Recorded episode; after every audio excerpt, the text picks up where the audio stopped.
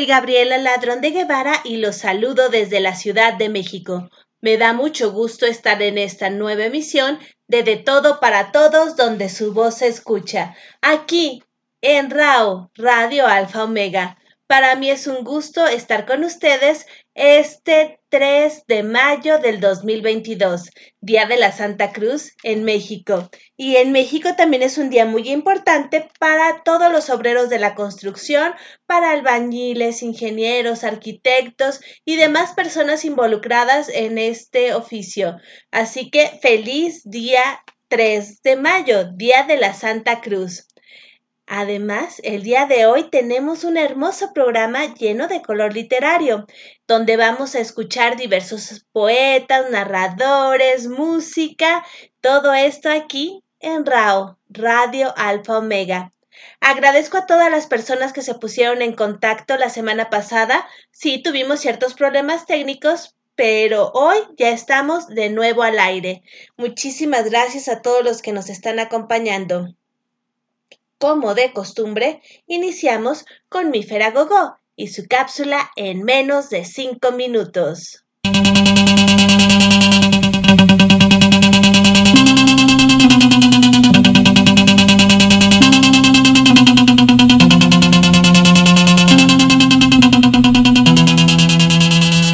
Vamos contigo, Gaby. Hola, hola, bienvenidos a su cápsula en menos de 5 minutos.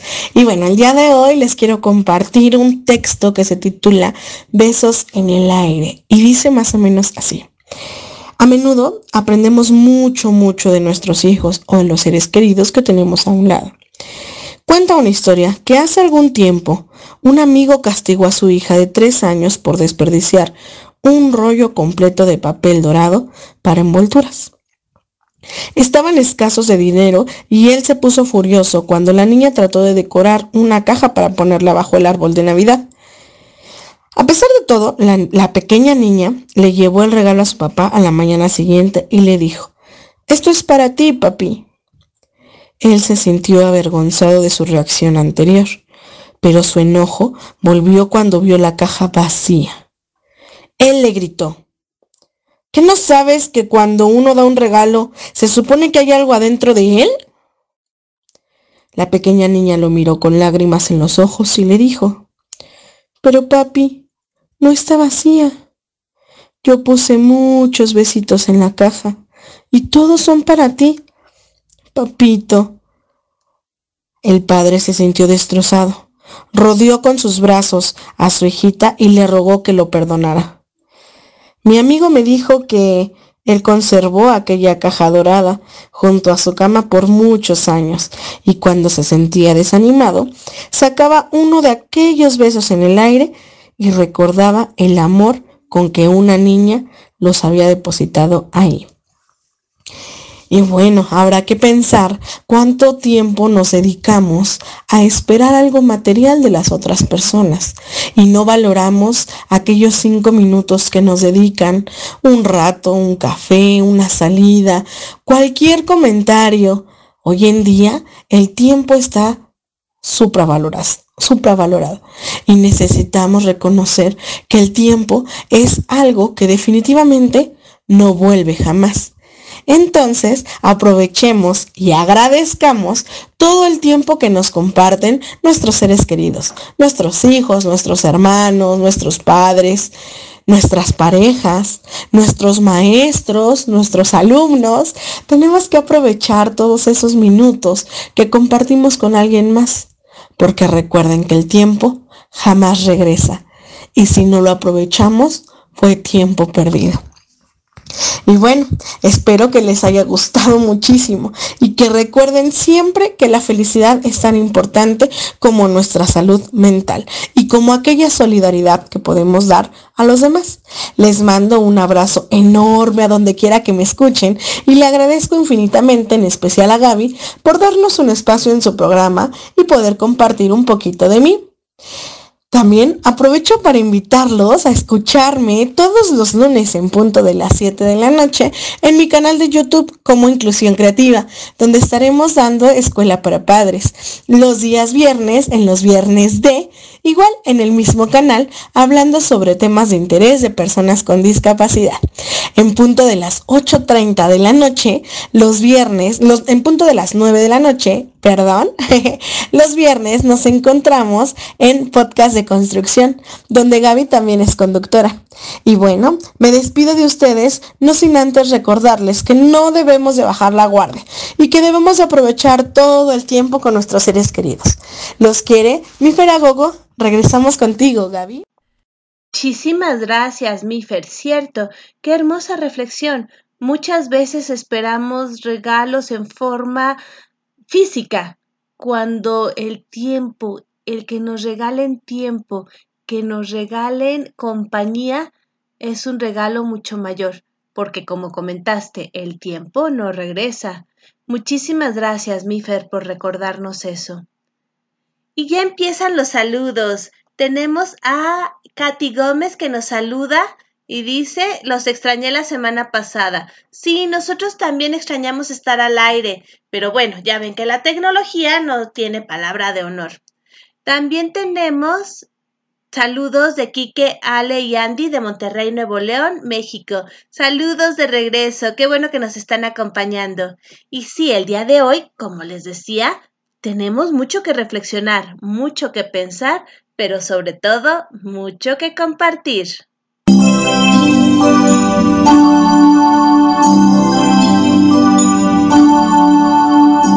Continuamos en De Todo para Todos, donde tu voz se escucha. Aquí, en Radio Alfa Omega, con su anfitriona, Gabriela Ladrón de Guevara.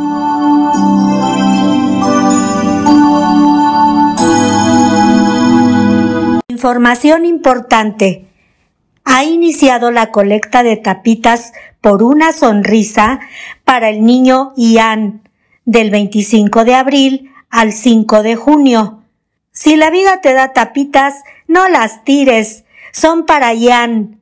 Busca en Facebook de Reír para Vivir los dos calendarios, uno es por fechas y otro es por puntos de acopio permanentes.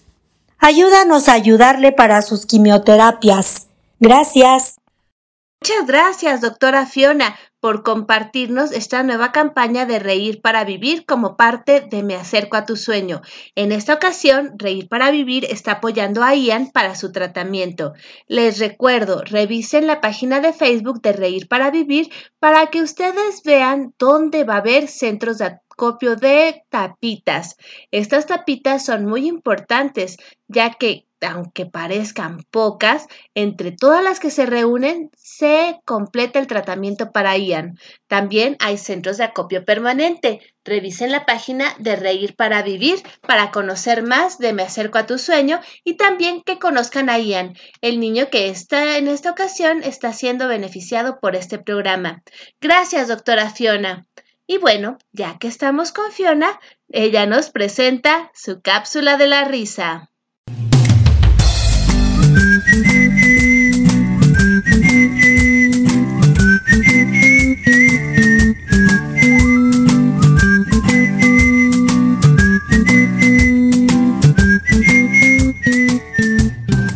Hola, le saluda la doctora Fiona de Reír para Vivir.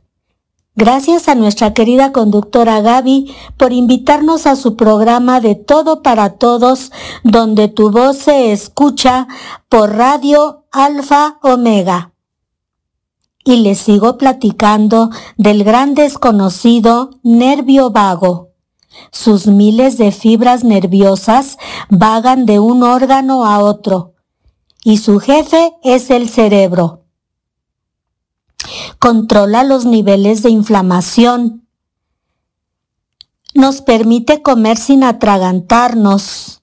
¿Te has preguntado qué nervio hace posible que te comuniques verbalmente y que te escuchen? Pues es el nervio vago. Avisa al cerebro cuando ya estamos satisfechos y dejemos de comer pero cuando este nervio no funciona bien, la comida se mueve muy lentamente. El estrés y la ansiedad perjudican al nervio vago. Son sus enemigos. Tips para cuidar tu nervio vago y tener buena salud mental y física para mantenerlo relajado. Ríe todo lo que puedas. Canta. Repite mantras. Haz ejercicio para bajar esa energía que te sobra. Y toma duchas cortas con agua fría. Bueno, pues hasta la próxima cápsula. Gracias. Muchísimas gracias, Fiona, por toda esta información acerca del nervio vago. No sé ustedes, pero a mí se me hicieron excelentes tips. El único que no me gustó mucho, la verdad, fue eso de bañarse con agua fría. Pero reír, hacer ejercicio, comer bien, eso creo que podría hacerlo. Muchísimas gracias, Fiona, por compartir con nosotros. Les recuerdo que Fiona es parte de Reír para Vivir, una, un grupo que lleva Clown Hospitalario, además de otros programas como el que escuchamos hace un momento, Me acerco a tu sueño. Y Fiona es una de nuestras consentidas. Gracias, Fiona, por compartir con nosotros.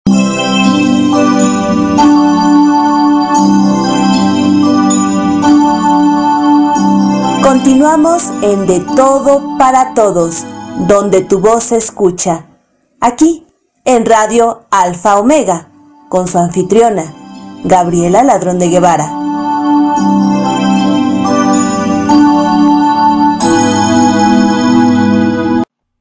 Y pues sí, aquí en De Todo para Todos, donde tu voz se escucha, hay una parte muy importante cada semana y es su comunicación, los comentarios que ustedes nos regalan. Ya tenemos saludos de Nini que nos desea una feliz emisión. Hola Nini, también Cielo que nos desea una feliz emisión y le da la bienvenida a nuestra invitada de hoy, Alice Rodríguez. Gracias, Cielo. Si ustedes vieron la publicidad que estuvimos distribuyendo, Ali Rodríguez es una escritora mexicana muy joven que va a estar el día de hoy con nosotros compartiendo su trabajo. Así que quédense con nosotros, esto se va a poner cada vez mejor. También Nini manda saludos a Ali Rodríguez y nos manda eh, Miguel, Palomita y Corazón, Cielo Palomita y Cielo nos dice de eh, Fiona. Excelente cápsula. Gracias por compartir. Felicidades. Katy Gómez nos dice, me encanta la doctora Fiona. Qué bueno que tenemos sus cápsulas. Muchas gracias. Sí, también a mí me encanta la doctora Fiona y es muy simpática. Muchísimas gracias por tu comentario. Como les decía, Aquí sus comentarios son muy importantes y algunos de los comentarios que más han llegado son acerca de la música, que les encanta la cápsula de una ventana al rock. Y el día de hoy Vera Blanco nos trae una ventana al rock bastante peculiar. ¿De quién va a hablar hoy? Yo sé que se van a sorprender. Así que los dejo con Vera Blanco y su ventana al rock.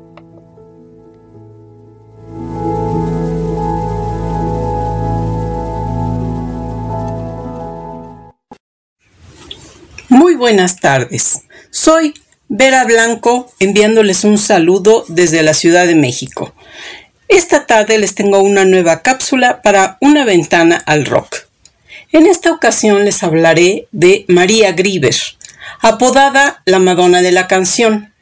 María Joaquina de la Portilla Torres nace un 14 de septiembre en 1885 en León, Guanajuato. Sus padres Francisco de la Portilla, español, nacido en Sevilla, y la tapatía Julia Torres, también de ascendencia española. Al cumplir los seis años, viaja con sus padres a la tierra de su padre. A los nueve años destacó en su primera composición musical en el colegio, siendo esta un villancico de Navidad.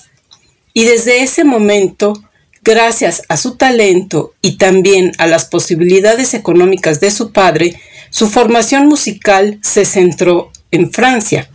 Fue ahí donde tomó clases de música y fue alumna de Claude Debussy y de Franz Lehár.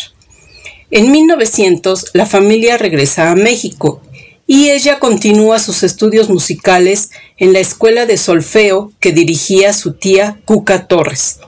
A los 18 años publica su primera canción, A una ola, de la que vendió millones de copias y fue versionada después por numerosos artistas. Conoce a León Augusto Grieber en la Ciudad de México a los 21 años de edad y un año después contraen matrimonio. Es cuando María adopta el apellido de su esposo como su nombre artístico. La familia viaja a Nueva York en 1916 debido a los disturbios provocados por la Revolución Mexicana y el motivo fundamental, la muerte de su primer hija a los seis meses de haber nacido. Al principio de la década de 1920 se dedicó al canto y grabó dos discos en los Estados Unidos. También trabajó para la Paramount y para la 20th Century Fox como encargada de musicalizar varias películas. Por esa época comienza a componer canciones y su primer gran éxito llega con el tenor mexicano José Mojica al grabar su canción Júrame, siendo él su primer intérprete. Gracias a su prolífico trabajo como compositora, los artistas más famosos a nivel internacional versionaron sus canciones y las situaron en los primeros puestos de la lista de éxitos durante largas temporadas. Sus canciones han sido grabadas por grandes intérpretes de talla mundial como Enrico Caruso, Ray Conniff, Bobby Darin, Nicolás Urselay, Andy Russell, Libertad Lamarque, Dean Martin, Aretha Franklin, Rod Stewart, José Carreras, Plácido Domingo, Alfonso Ortiz Tirado, Barry Manilow, Natalie Cole, Gloria Estefan, Amy Winehouse, Luis Miguel, Javier Solís, entre otros. Su segundo regreso a México fue en 1929, a los 44 años. Fue recibida como diva a la que conocían como la artista mexicana más internacional. Pero aunque era muy famosa en Estados Unidos, también era pobre, porque los derechos de autor no le daban para vivir y tuvo que dedicarse a coser pañuelos y hasta tuvo que vender su piano para poder hacer frente a los gastos. Su mala racha pasó y su éxito ya fue incuestionable y continuó. Siguieron otros éxitos como Volveré, Te quiero dijiste, escrita para la película de Esther Williams de 1944, Bathing Beauty, así como Cuando vuelva a tu lado, con la que ganó un Grammy en 1959, cantada por la leyenda del jazz Dinah Washington. El 11 de febrero de 1938 grabó Tipi Tipi un vals sobre la serenata a los seres queridos, y que se convirtió en otro de sus mayores éxitos. A lo largo de su vida, María compuso la letra y la música de más de 800 canciones, que fueron grabadas en inglés y en español, muchas de ellas convertidas en éxitos internacionales en América y en Europa. En 1949 regresó por última vez a México y recibió todo tipo de homenajes. Le fueron entregadas las llaves de la ciudad, la medalla al mérito cívico y la medalla del corazón de México. En esta oportunidad Trabajó como presentadora en la cadena de televisión XCW y participó en programas de radio contando anécdotas de su vida. Escribió un libro autobiográfico antes de regresar a Nueva York.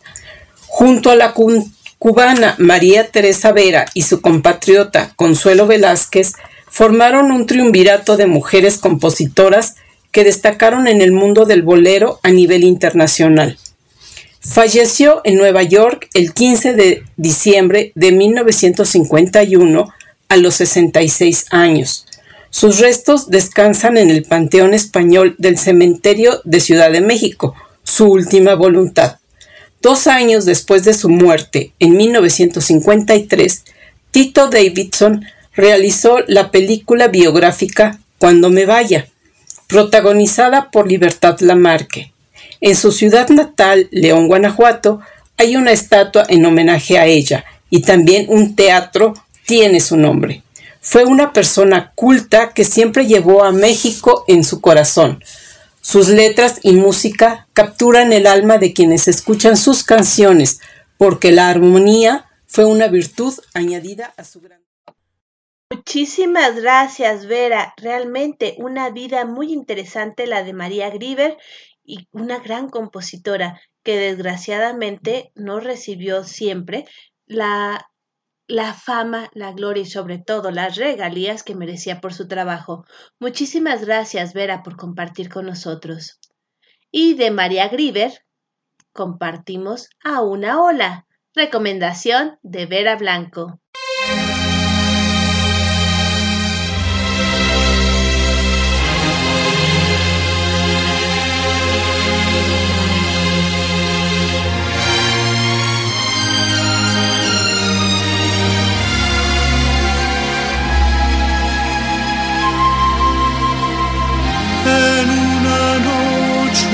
De luna nos encontramos tú y yo. Con el mar como testigo de nuestra inmensa pasión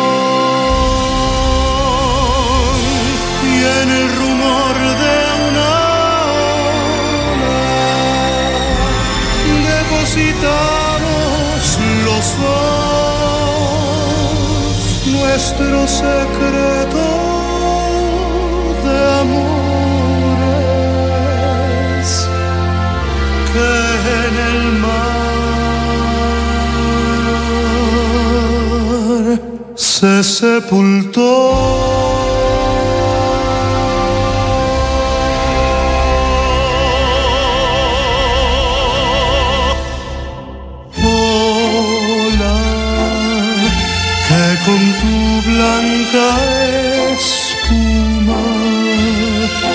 Precaución ninguna, bañaste sus pies. Hola, que su cuerpo tocaste y sus labios besaste vuelve otra.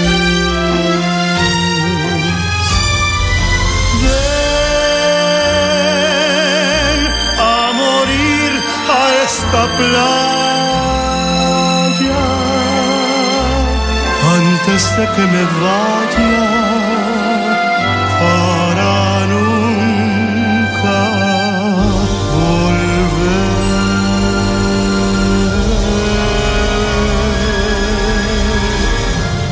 hola a la luz de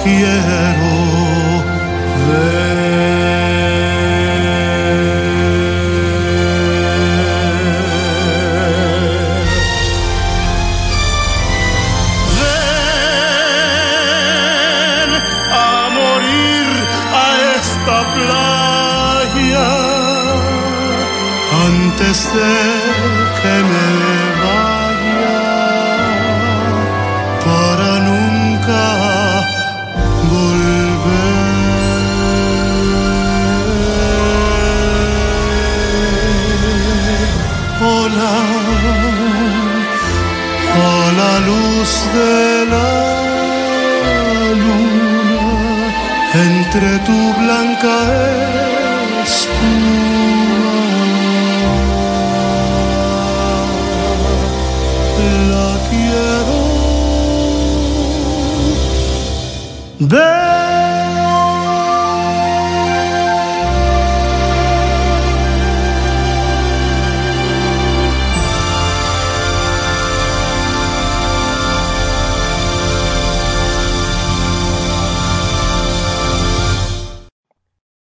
una ola de la pluma de María Griver. Muchísimas gracias, Vera, por la recomendación. Realmente es una canción muy bella y que nos hace soñar. Gracias por compartirla con nosotros.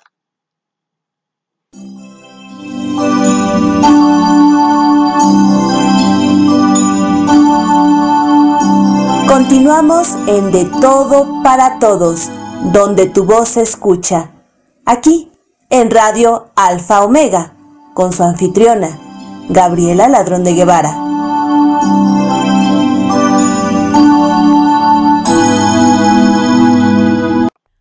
mujer que también en el siglo pasado vivió y triunfó pero de otra manera muy diferente, es la que nos trae María Virginia de León en sus palabras de mujer. Vamos a escucharla.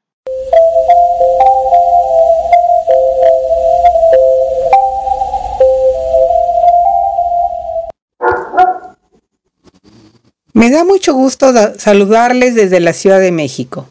Soy María Virginia de León y les traigo la cápsula Palabras de Mujer que hoy dedicamos a Marlene Dietrich, actriz cinematográfica nacida alemana.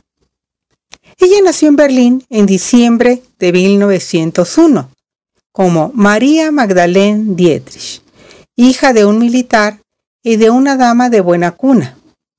Desde muy pequeña recibió una formación muy severa que cuidaba tanto sus modales y educación como su manera de vestir. Esta formación y sus aptitudes musicales la introdujeron en el mundo del cine, como miembro de orquestas que acompañaban a las proyecciones de cine mudo. Con 16 años, debutó como violinista, vestida de varón. A los 19 años ya se presentaba como Marlene, apelativo que surgió de la fusión de su verdadero nombre, María Magdalene. Asistió a la escuela del director teatral Max Reinhardt, donde se formó como actriz de teatro. Durante los años 20 actuó en el teatro berlinés y en el cine mudo, pero el momento más importante de su carrera fue sin duda cuando Joseph von Sternberg la llamó para interpretar el papel de Lola Lola en El Ángel Azul, película emblemática de la historia del cine. El éxito y la popularidad que alcanzó tras el estreno de la película la llevó a Hollywood, donde la Paramount la contrató. En los años 30 ya era muy famosa y una de las actrices más taquilleras. A pesar de las propuestas tan atractivas, siempre se negó estar al servicio del régimen nazi. Marlene creó un fondo para ayudar a los judíos a escapar de Alemania. Podría no haberlo hecho, Después de todo, ella no era judía, como el director Billy Wilder, que estaba en el mismo proyecto con ella. La mujer que hizo famosa la canción, Lili Marlene, podría haber cerrado los ojos como millones de personas lo hicieron y fingir que no pasó nada. Podría haberse quedado indiferente. En cambio, invirtió todo lo que ganó en una película para salvar el mayor número de judíos como fuera posible. A lo largo de los años 40, trabajó en todo tipo de producciones. Antes de la Segunda Guerra Mundial, obtuvo la nacionalidad estadounidense, gesto que le hizo participar activamente en la venta de bonos y formar parte de las comitivas de artistas que se desplazaron al frente durante la contienda. A lo largo de los años 50, sus apariciones en el cine fueron más esporádicas. Posteriormente, dejó poco a poco de aparecer y en los primeros años de la década de los 60 decidió abandonar prácticamente el mundo del cine, dedicándose con intensidad a la música, actuando en directo y grabando numerosos discos, tanto en Europa como en Estados Unidos. Marlene Dietrich se convirtió en uno de los mitos del cine y como tal fue reverenciada por muchos espectadores que acudieron en masa a ver todas sus películas. Fue una actriz con una gran variedad de registros expresivos. que engrandeció con sus canciones y actuaciones de baile. Por su fascinante personalidad, se convirtió en la mujer fatal, arrebatadora y enigmática, que, más allá de representar en sus papeles, interpretaba durante su propia vida. Sus hermosas piernas y la voz ronca han quedado como íconos visuales y sonoros representativos de una trayectoria que se movió en los márgenes de un romanticismo abocado irremediablemente a la fatalidad. Por su compromiso civil, en 1989, Francia le otorgó la Legión de Honor y en 1947 los Estados Unidos la Medalla de la Libertad. Falleció el 6 de mayo de 1992 en París a los 90 años y fue enterrada en Berlín. Según su último deseo, fue enterrada con una blusa de seda blanca, pantalón negro y chaqueta. Frases que nos regaló. El glamour es lo que vendo, es mi acción en el comercio. Piensa dos veces antes de cargar a un amigo con un secreto. No tenía ningún deseo de ser una actriz de cine. Representar siempre a alguien diferente, estar siempre hermosa, con alguien constantemente enderezándote cada pestaña. Siempre fue una gran molestia para mí. Se han secado las lágrimas que he llorado sobre Alemania. Me he lavado la cara. Hay una gigantesca diferencia entre ganar mucho dinero y ser rico querida. Las piernas no son tan hermosas. Yo solamente. Muchísimas gracias, María Virginia, por traernos a esta mujer enigmática, inteligente, muy bella y muy recordada, Marlene Dietrich. Muchísimas gracias por compartir con nosotros sus palabras de mujer.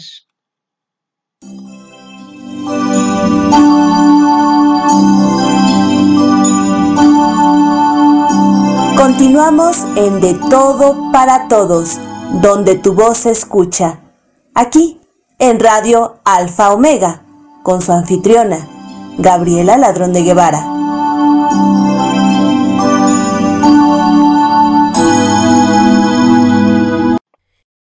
Sus saludos. Vera Blanco nos dice que, eh, hablando de la em, de María Griver, de la eh, canción A una ola que escuchamos hace un momento, que permítanme un segundo, el internet nos está jugando, que eh, esa versión, A una ola que escuchamos, está cantada por Rodrigo de la Cadena. Muchísimas gracias, Vera.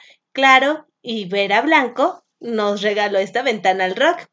También el doctor Guillermo Holguín manda saludos y dice felicitaciones a María Virginia de León y a Vera Blanco. Y luego dice, bueno, a todos. Pues felicitaciones a todos los invitados. Muchísimas gracias, doctor Guillermo Holguín. También eh, tenemos eh, saludos de cielo que nos manda una palomita, Nini, palomita y corazoncito. Muchas gracias por comunicarse con nosotros. Y también Lucy Trejo nos dice, excelente todo lo que nos cuenta la doctora Fiona acerca del nervio vago. También me gusta mucho la cápsula de Vera Blanco. Siempre aprendo algo nuevo. Y ya sé que los hermanos Carrión no son los hermanos Castro. Cierto, ya tenemos muy claro que los hermanos Carrión y los hermanos Castro no son los mismos, aunque luego al aire digamos cosas que no. Y bueno, ya que estamos aquí con palabras de mujer, nuestra querida madrina Elizabeth Martínez nos va a compartir algo de Miguel Góngora. Un saludo cordial desde la Ciudad de México. Soy Elizabeth Martínez Gómez. El día de hoy les vamos a contar La mariposa de papel, versión de Miguel Góngora. En lo más alto de un cerro, donde el viento sopla fuerte, vivía un niño llamado Ocelotti. Un día, Ocelotti se despertó muy temprano para esperar a su papá que llegaba de viaje. Cuando se levantó, su papá ya estaba repartiendo regalos. ¿Y a mí? ¿Qué me trajiste? Preguntó Ocelotti. Una hoja de papel contestó su padre. El niño fue corriendo a buscar unos pinceles y se puso a pintar. Ocelotti dibujó una flor de cuatro pétalos y a cada uno le puso un color distinto. Así, la hoja de papel se convirtió en una flor que tenía todos los colores que embellecen el mundo. Cuando el niño terminó de pintar, quiso ir a la casa de su abuelo para mostrarle la flor. Pero a medio camino, un remolino de viento le quitó su hoja y se la llevó volando. Mientras la hoja volaba por el aire, Ocelotti imaginó que la flor era una mariposa.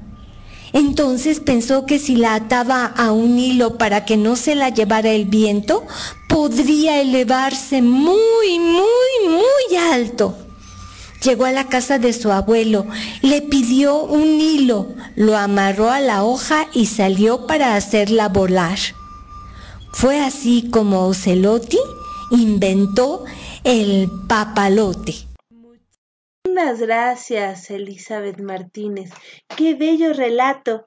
Y quién sabe, quizás Ocelotti es el inventor del papalote y por eso parece mariposa volando. Gracias, Eli.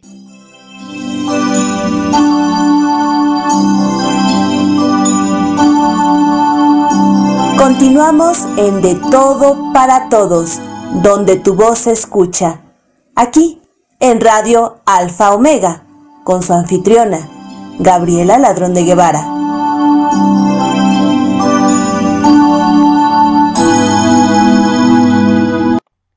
Como no puede estar nuestra madrina sin nuestro querido padrino Guillermo Holguín, los dejo con el doctor Holguín y algo de Eduardo Galeano. Eduardo Galeano, las palabras andantes. Ventana sobre el adiós. No podía dormir.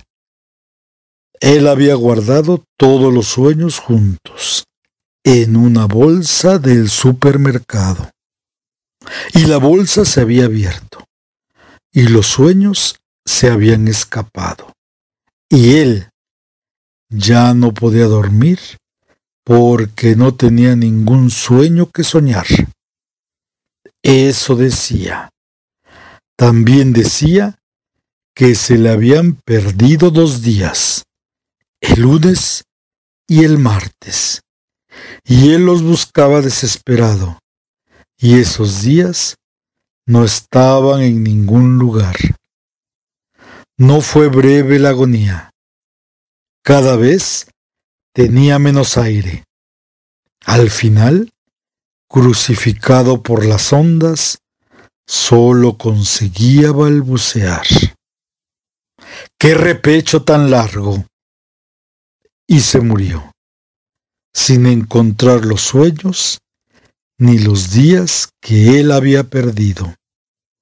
Poca cosa tuvo Fernando Rodríguez. Él nunca quiso tener. Fue dueño de nada. Hombre desnudo y desnudo anduvo, perseguido por los niños y los locos y perseguido por los pájaros. Gracias, doctor Guillermo Holguín. La verdad, un relato sobrecogedor que llega al corazón. Muchísimas gracias por compartirlo con nosotros. Y bueno, también muchísimas gracias por ser nuestro padrino, que eso es, wow, invaluable.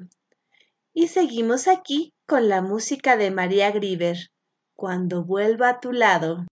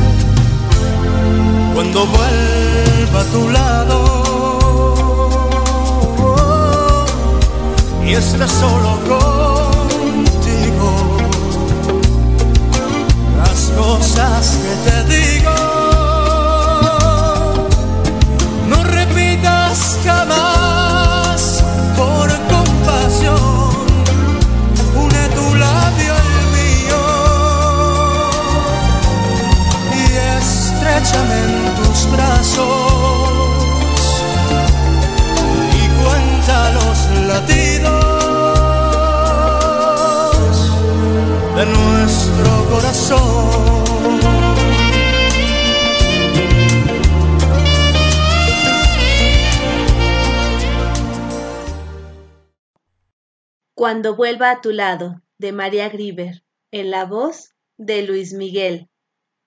Un bolero que realmente enamora. Y el día de hoy, aquí, en De Todo para Todos, donde tu voz se escucha, tenemos a una joven escritora mexicana. Ella es Ali Rodríguez, a quien orgullosamente le doy la bienvenida el día de hoy. Ali, ¿cómo estás? Buenas tardes. Hola, muy buenas tardes. es un gusto para mí estar el día de hoy acompañándolos en este programa de radio en el que he sido invitada gracias a su anfitriona, Gabriela Ladrón de Guevara, quien siempre con una sonrisa nos espera con los brazos abiertos. Muchas gracias por estar hoy con nosotros acompañándonos a toda la audiencia y por supuesto de nuevo agradezco a Gaby por el espacio. Al contrario, la agradecida soy yo porque, como decía, eres una joven escritora que se está abriendo camino de una manera muy bella, muy consciente, con formación académica, además muy talentosa y que sigue creciendo a pasos agigantados. Pero bueno, para que te conozcan los radioescuchas, ¿quién es Ali Rodríguez? Ali Rodríguez es una joven estudiante de la carrera de creación literaria de la Universidad Autónoma de la Ciudad de México. Tengo 25 años y soy orgullosamente de la alcaldía de Xochimilco. A mí me encanta escribir poesía de identidad cultural.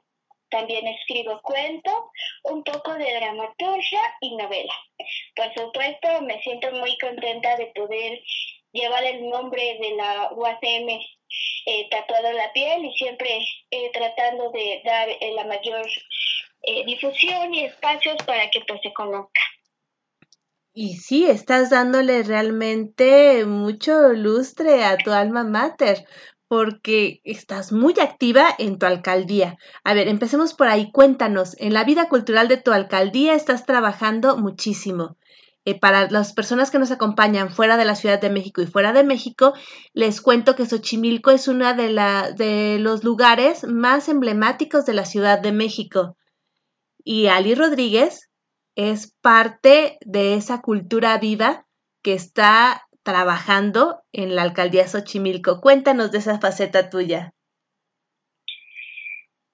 Yo nací aquí en la alcaldía de Xochimilco, pero creo que eh, al ser una comunidad que ha resistido a lo largo de los años en sus fiestas y tradiciones, que tenemos más de 365 fiestas, nos hacen falta días para tantas festividades, pues nosotros nos acoplamos a seguir en, trabajando en movimiento en, en, diferentes actividades culturales, pues a raíz de esta identidad que nos han heredado nuestros abuelos, bisabuelos, nuestros padres y todos aquellos que pues gracias a la narración oral pues nos han eh, inculcado y, y también nutrido de cada una de estas tradiciones y bueno, nosotros lo, lo expresamos así como buenos xochimilcas que somos, muy contentos de nuestras tradiciones y de nuestro, nuestra cultura y de nuestro orgullo. Aunque, bueno, cuando yo decido este, comenzar a trabajar en pandemia, bueno, yo he vivido los veintitantos años aquí, eh, en pandemia, pues como a todos nos encierran, eh, y vivimos en un espacio pues de cuatro por cuatro, conviviendo solo con la familia, me di cuenta de que eh, pues no, yo necesitaba ocuparme, ocupar mi tiempo para hacer actividades que a mí me gustaran y obviamente una de ellas pues fue la literatura, ¿no? Como estoy este, estudiando y trabajando al mismo tiempo, eh, pues decidí que abrir espacios era una buena idea como comencé a hacer tantos, tantos, tantos espacios y, y, a participar en muchas cosas, en todo lo que me invitaban, eh, pues un día eh, recibo la invitación de parte de Lilia Saldívar, quien es la coordinadora de eh, la Comisión de Literatura del Consejo de Cultura de la Alcaldía de Xochimilco, para formar parte de este, de este bello, de esta bella congregación que se hace de personas en la que podemos participar todos. Eh, y me dice, oye, Alin, este, fíjate que te estuve viendo y nos gustaría muchísimo que formaras parte del equipo de trabajo que estamos nosotros este, realizando. Y bueno, comencé a ir a las juntas, ¿no? Como una cuestión un poco más burocrática, ya estuve este, aprendiendo. Y posteriormente, pues me dijeron, bueno, aquí todos tenemos un proyecto, ¿no? Eh, realiza un proyecto para nosotros. Y yo dije, sí, claro, pero pues yo nunca me imaginé la magnitud de lo que significaba eso, ¿no?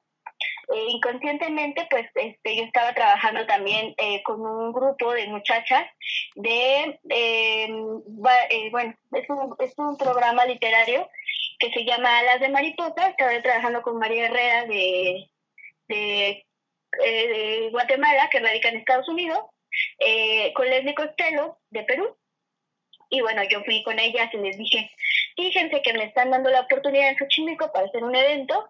Y me dije, y les dije, y pues quiero hacer un encuentro, ¿no? De escritores internacionales. Y me dijeron, sí, Ali, vamos a hacerlo. Lo hacemos este híbrido, ¿no? Y así, así comenzó. Hicimos el primer encuentro internacional de poesía en Xochimilco, Identidad Cultural, este, hubieron aproximadamente unos 46 participantes de varias partes eh, de la República, de Xochimilco y por supuesto extranjeros, ¿no? Entre los que destacan Colombia, este, Estados Unidos, Guatemala, Perú, Costa Rica, Uruguay, eh, Brasil, ¿no? Entonces, como fue bastante variado y hubo mucha gente, fue creo que un, un evento que rompió muchos récords porque fue sí lo pudieron transmitir a través de la alcaldía de Xochimilco y nos dieron eh, la promoción y pues la discusión del proyecto. Eh, y a partir de ahí siento que mi carrera comenzó a crecer un poco más más de lo que yo ya lo había trabajado. Y bueno posteriormente eh, me gusta y me invitan también a, en esta misma comisión a, formar equipos o encuentros pequeñitos de hora y media, eh, en diferentes actividades culturales y comúnmente invito a los compañeritos de la Universidad Autónoma de la Ciudad de México y otros colegas con los que he tenido la oportunidad de trabajar a poder formar parte de estas mesas presenciales. Ahora que se ha dado la oportunidad, por supuesto. Muy interesante, sobre todo que es una de las oportunidades que ha nacido de, de la pandemia, que ha sí, ha sido un momento muy doloroso y muy terrible para, para la humanidad entera, pero que también nos ha obligado a buscar otras maneras de interactuar, de crecer y de aprender. Y qué bueno que lo has, eh, lo has aprovechado. Y cuéntanos, eh, como escritora, ¿cómo has crecido, cómo has evolucionado en estos últimos tiempos? Yo sé que de una manera sorprendente y muy madura. Muchas gracias. La verdad es que yo nunca me lo había puesto a pensar así como una evolución, aunque es verdad que ya no es la misma línea que escribí al principio a la que escribe ahora, ¿verdad? Con más conciencia, que eso es muy importante siempre tenerlo claro. Em, creo que comenzó, el primer, yo como entro a la universidad comencé a escribir, para empezar ya había yo escrito con anterioridad, pero siempre con la universidad, pues uno ya tiene más herramientas. Es muy importante mencionarlo. Posteriormente, cuando nosotros en la universidad tenemos una revista que se llama Palabriges, El placer de la lengua de la Universidad Autónoma de la Ciudad de México. Y salió su convocatoria eh, y se llamaba Palabras Sagradas, Palabras Profanas. Uy, no, pues yo estaba muy feliz porque decía, sí, tengo que participar, ¿no? Recuerdo que leí la convocatoria, muy contenta, estaba yo este, ahí esperando, ¿no? Y este, y bueno, eh, recuerdo que sí lo pude, lo pude mandar, estaba yo muy emocionada. Compañeritos que cuando yo les comenté, eh, me decían así como de, ay, pero, pero no, si, si ahí ahí este, uy, para que para que te seleccionen y luego para que te seleccionen poesía, pues todavía más difícil, ¿no? Y pues la verdad me sentí un poco triste porque esperé más de un año a que me aceptaran el trabajo. Eh, siempre supe que, que poderlo publicar era a lo mejor imposible, pero que pues siempre esa pequeña esperanza yo la tenía que rebasar y tenía que intentarlo, aunque no se diera. Entonces, un, después de un año, recuerdo, estaba yo aquí en mi cuarto esperando, no sé, no, me acuerdo que estaba lloviendo, y entonces me llega el correo de que mi, mi texto fue eh, publicado, bueno, seleccionado para publicar y se llama Huevo Encima, el danzante colorido. Lo voy a leer rápidamente. Sí, por favor. Brinca Chinelo Huevo Encima. Ha llegado por fin la banda. Majestuoso es el oleaje de tu falda que el colorido petrifica. Provocas con tu brinco sabor, al son de las generaciones pasadas. Cautivas al movimiento de las hojas con tus plumas desenvueltas. Enriqueces de alegría a quienes te miran en la procesión del ritmo. Giras y giras al pie del entusiasmo. Caprichoso barbón enmascarado, guardas en tu vestido la carne y el sudor del elegido por tu pueblo para volar en la tierra, brincar en lo alto. El sombrero de la burla guarda el secreto de los oprimidos del ayer y hoy te amas a la exaltación de un mundo alegre, carnavalero. No retires aún más juguetón danzante. Falta que los espectadores aplaudan con sus sonrisas endulzadas. Mueve los hombros, anda. Quiero ver tus aplicaciones brillar. Brinca, chinelo huevo en fin. La banda no deja de tocar. La palabra huevencín significa persona que viste ropas viejas y también viejecillo en náhuatl y bueno, todavía lo utilizan algunos chinelos por ahí para llamarse entre ellos, ¿no? Y me encantó porque yo le puse, a mí me estudia creación literaria en agua modifica el tiempo con sus versos, manda versos de tradición y hace honores a Xochimilco creo que comúnmente ahí me di cuenta que eh, la poesía de identidad cultural era algo que me gustaba hacer. Y por supuesto, una de las palabras sagradas para mí era el chinelo, porque yo bailaba mucho en ese entonces. Ahora sí, pero ya con, con menos frecuencia, ¿no? Aunque lo amo hacer, ahora ya no tanto. El chinelo es un danzante, para quien no lo conozca y quien nos esté viendo desde el extranjero, que eh, pues en la época prehispánica eh, hubo algunos atestados, entonces en la colonia, cuando llegan los españoles a conquistarnos, este, pues imponen la religión católica. Entonces los indígenas, eh, en un modo como de represalia y de burla, em, se hace, se forman estos grupos de hombres que se vestían como ellos, con las barbas así, ¿no? Grandotas, este, bigotonas, este, eh, con sombreros grandes y, trajes como, como ellos, como las damas de ese entonces, en las que hacen un poco de ridículo, ¿no? Cuando llega a Xochimilco, pues todo eso se transforma y ya no es más un carnaval, sino ni, ni una cuestión de algarabía, sino más bien es como una cuestión eh, de acompañamiento con otras imágenes religiosas, ¿no? Aquí en Xochimilco. Entonces se transgresiva todo esto y se modifica a, a, lo que la comunidad este, pues espera. Ese fue el primer poema que yo dije, es perfecto. A lo mejor en muchas situaciones no no hubiera quedado y, y, fue, y fue justo para esta convocatoria que lo hice. Recuerdo que me puse mis audífonos aquí grandotes y estaba yo muy contenta este, em, escribiendo, estaba en la universidad, recuerdo, y estaba yo escribiendo muy metida este, en, el, en, la, en las letras, ¿no? Y posteriormente, después de que en lo que en lo que este empieza a germinar no y empiezan eh, y Palabrijas lo, lo puede publicar. Este fui ganadora del cuarto encuentro efímero de poesía de la editorial Pachos Cartonera.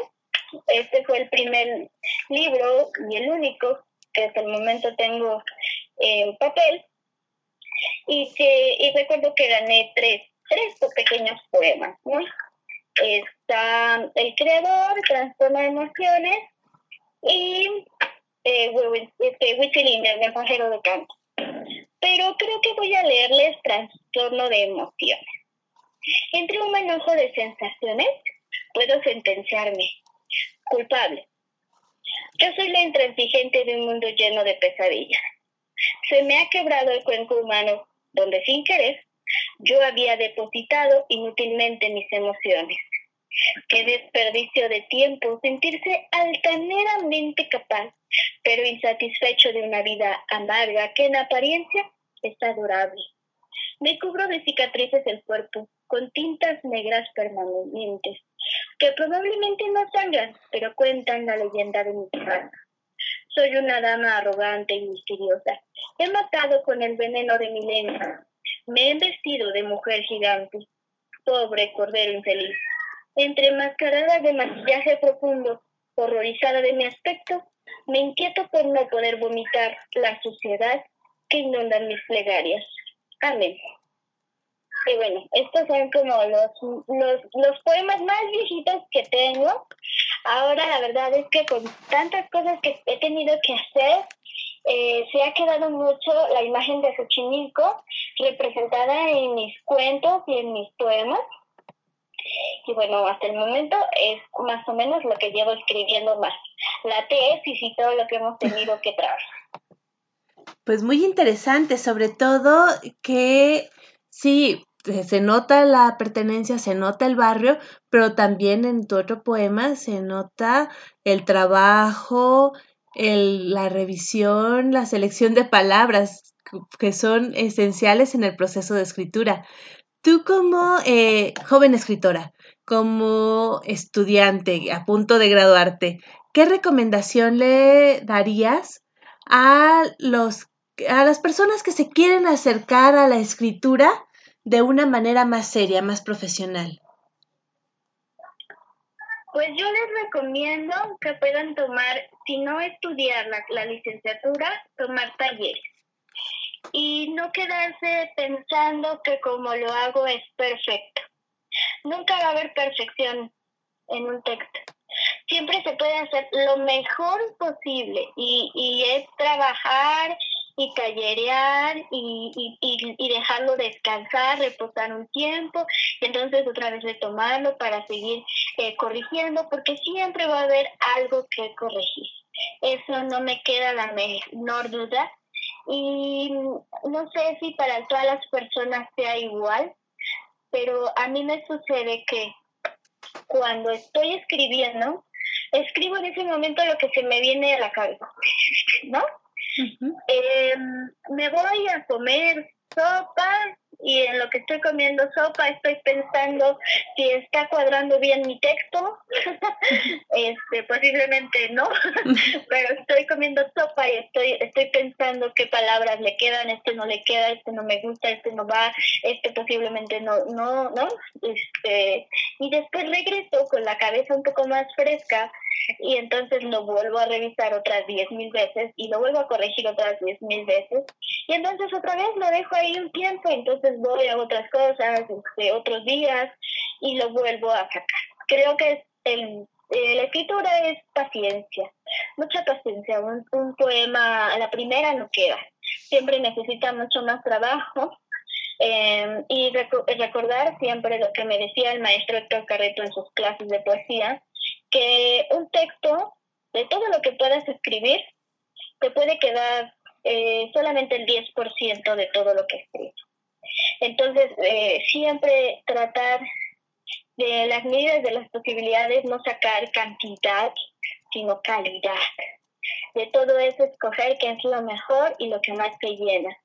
Tener mucha paciencia, ser eh, muy dedicado y leer mucho también algunas personas me he encontrado por la calle, por la vida, que me han dicho, no, es que leer no, no, no funciona tanto, ¿no? Si uno es lector, este, pues no siempre puede ser buen escritor, o al revés, ¿no? Y yo les decía, claro, es verdad, pero tener eh, todas estas bases de lectura nos sirven para que posteriormente podamos escribir de una mejor manera, y eso me lo enseñó la universidad.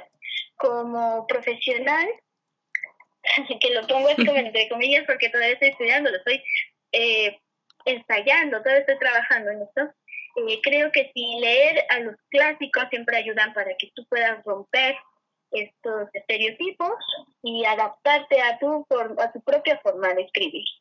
Pero bueno, siempre les invito a los compañeros jóvenes que decidan eh, leer y escribir, o escribir de manera profesional, eh, que no crean que sus trabajos son perfectos porque a ustedes les gusta.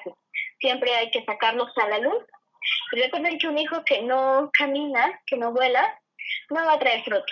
Entonces siempre dejen salir este, este poeta, déjenlo conocer, que la gente los vea. Creo que esa es una, pues una idea mía muy particular. Y que tiene mucha razón, porque finalmente escribimos para que nos lean, no escribimos para nosotros mismos. Bueno, en, el ámbito literario sabemos que hay otros tipos de escritura que sí son muy personales, como la escritura terapéutica, pero en el ámbito literario el objetivo del escritor es la lectura, ser leído. Así es, también lo creo. Y bueno, finalmente, eh, si buscamos ese objetivo y no tenemos lectores, algo está fallando. Sí, y algo pasa ahí. Exacto. Y bueno, precisamente en este sentido de crear lectores, de difundir escritores, de abrir espacios, tienes eh, varios proyectos en los que estás muy activa trabajando, dando difusión a las letras. Así es. Tengo varios proyectos, la mayoría de ellos en línea, porque como comencé yo en la pandemia, lo explicaba al principio, este, y me ocupé, pues el primer proyecto en el que empezaron a salir convocatorias, me acuerdo. Em, y recuerdo que el primer proyecto en el que me invitaron fue el Anaquel de Mujeres Poéticas. Eh, Anita Saavedra siempre es una chica maravillosa que tiene eh, muchos espacios también y es muy talentosa. Em, y recuerdo que me, me, me, dijo, oye, Ali, este, ¿qué te parece si hacemos una actividad en conjunto? Y le dije, claro. Y entonces comencé a ayudarle a ella un poco a armar proyectos dentro de la NAC, ¿no? eh, que si no lo siguen, ahí les encargo para que este, lo puedan revisar todo lo, lo que se ha hecho en esta comunidad. Posteriormente, em, conozco, gracias a Anaquel y a sus mesas de encuentro y sus mesas de diálogo y de lectura, em, a dos mujeres muy importantes para mis proyectos y es María Herrera y Leslie Costel. Primero conozco a Mari y Mari conoce a otras personas en Guatemala quienes la invitan a hacer un proyecto literario y un programa, ¿no? Entonces me dice, oye, Ale, fíjate que pensaba en ti para hacer el proyecto, ¿qué opinas? Y le dije, claro, sí, vamos a hacerlo. Él me dijo, es que va a generar mucho tiempo. Le dije, sí, claro, un proyecto no es algo fácil, ¿no? Yo sabía lo que me metía, pero pues en ese momento tenía mucho tiempo libre. Entonces me dice, pues, ¿cómo le llamamos? Bueno, pues, como tú gustes, ¿no? Tú eres la cabeza, pues dime, ¿cómo te gustaría? Me dijo, pues, alas de mariposa, ¿no? Estuvimos buscando algo. Dijimos, sí, claro, alas de mariposa queda perfecto. Entonces, bueno, Alas de Mariposa es un proyecto en el que invitamos escritores eh, reconocidos, casi la mayoría, no jovencitos, este, y sí, sí, ya tienen un camino pues un poco largo en las letras, em, y pues nos dedicamos a hacer este promoción de, de sus trabajos, ¿no?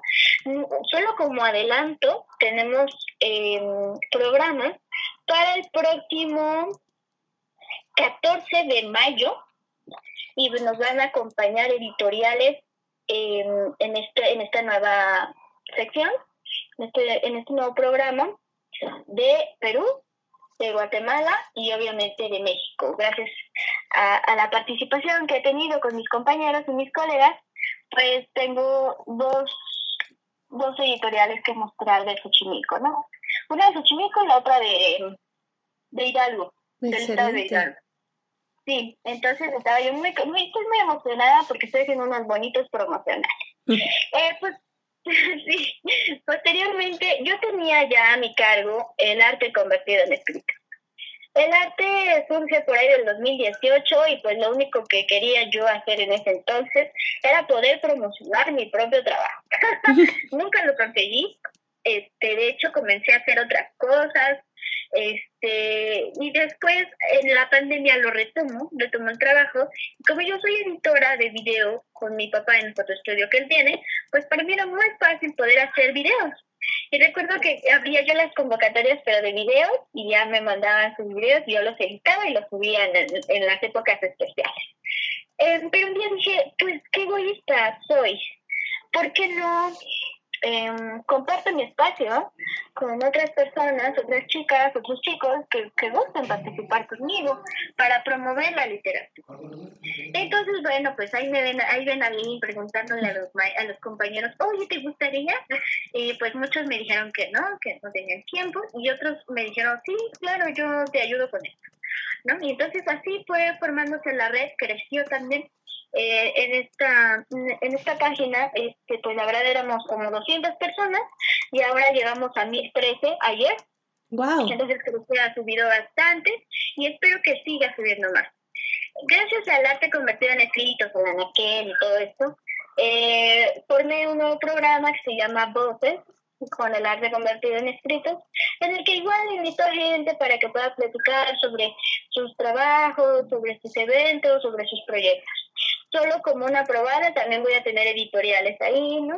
compañeros que, que, que gustan de, del espacio para poder platicar un poco y eh, también quiero llevar danzantes para que puedan hablar sobre, sobre su obra, eh, danzantes que escriben, obviamente, y, y, este, y bueno, muchos más representantes culturales, no solamente eh, literarios, ¿no? Que eso es como algo que me interesaba. Posteriormente eh, se arma, bueno, Anita Saavedra, como, como ya sabe que ando metida en mil cosas, este, me dijo, oye Ali, ¿qué te parece si formas parte del, del equipo de trabajo de literatura en de, de la Naca Literaria? Le dije, sí, Anita, este, ¿qué quieres que haga? Me dijo, lo que tú quieras, Ali. y recuerdo que le dije, ok, bueno, déjame pensar. Entonces ya hice mi planeación del proyecto y bueno, nació Literatura en Voz de sus autores con Ani Rodríguez, que se estrenó el primero de agosto del 2020, ya va a cumplir un año. Entonces, eh, pues se hace una vez al mes y se pasa a través del YouTube de la Anaquia Literario, que claro, no va a ser lo mismo hacerlo presencial, pero yo decidí que fuera así, pues por tiempo, ¿no? Para darle a, la persona que nos mandara su video, pues el tiempo suficiente para poder mandar este, el, eh, pues su video con calma y yo pudiera editar, y entonces se lo mandaba yo a Anita, o se lo mando a Anita, y Anita lo sube, ¿no? ha sido, la verdad, un, un trabajo bastante arduo, y bueno, y gracias a la Comisión de Literatura, cuando me dicen, oye, ven a hacer proyectos con nosotros, pues también realicé Xochimilco con mis letras, que es un proyecto al que todavía no le he dado como que suficiente fuerza, pero que estamos trabajando para eso. Y lo último que he hecho, que es así como lo más importante que tengo ahorita, es eh, El arte de soñar despierto. Es una revista del arte convertido en escrito y en la que me he dado a la tarea de poder este pues tener un verdadero equipo editorial que esté atrás de este proyecto porque te voy a comentar o les voy a comentar una vez me invitaron a un programa este eh, una entrevista y ahí estaba yo. Y entonces me preguntan que cómo yo siendo profesional, profesionista de la literatura y de la creación, eh, porque estaba yo haciendo una página, una fanpage, en la que pues yo eh, cualquiera que escribiera pues yo la dejaba que publicara no sea que no hubiera base ¿no? y me dio un poco de pena, me dio un poco de vergüenza y dije, sí, pues sí, no lo había yo pensado, ¿no? Y la verdad es que pues como yo estaba apenas incursionando en esto, no lo había pensado. Y le dije, pues porque nosotros creemos, y tenemos la filosofía, que pues siempre da la primera oportunidad en este tipo de páginas, pues a la gente le gusta y abre las puertas a más autores. Fue solo lo que se me ocurrió en el momento, pero después no pude dormir pensando en eso. Este, y es verdad, yo soy una persona que tiene pues las bases. Digo, no soy perfecta, pero tengo las. Entonces dije, claro, vamos a hacer un proyecto literario que tenga todas las bases eh, que me han enseñado en la universidad para poder hacer un, un, un buen sustento para el arte convertido en escrito. Que la gente que, aunque no sea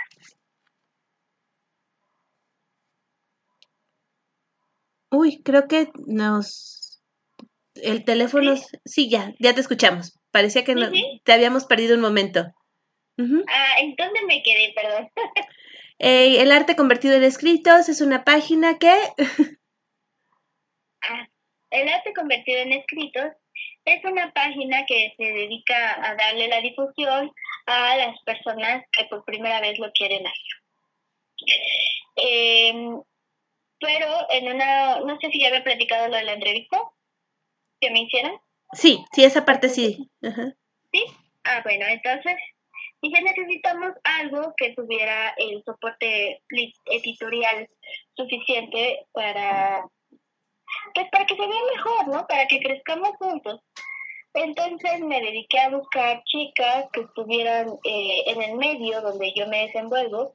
Eh, está conmigo trabajando Rosa de Lima Trinidad, que es mención honorífica por la, por la Academia de Creación Literaria este, de la UACM. Tengo también a Lady Teos, que en, mi inscripción ha ganado varios concursos.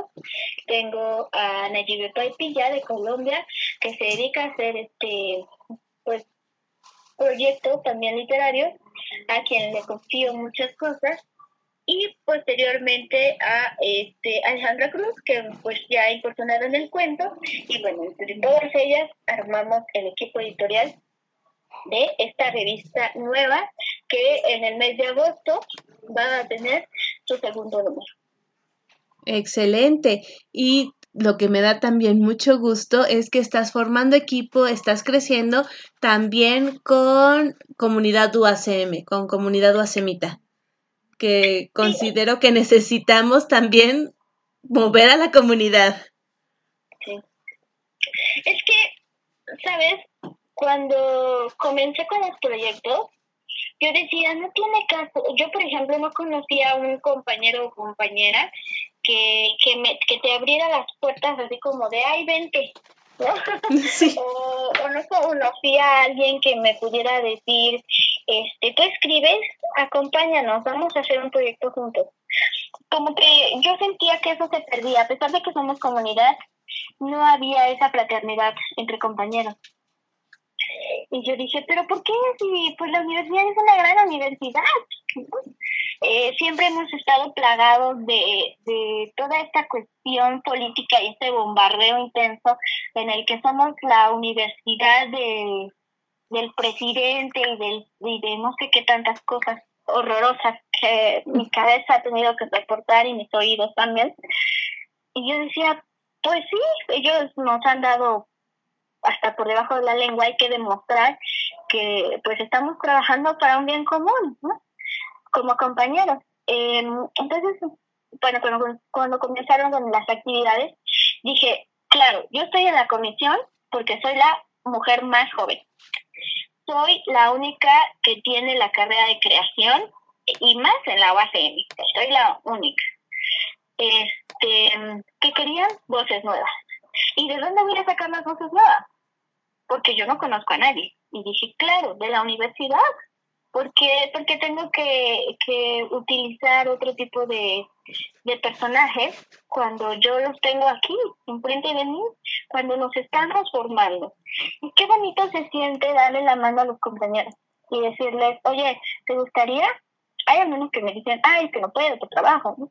Y hay algunos otros que me dicen, sí, yo sí quiero. Estoy gustoso de poder estar contigo.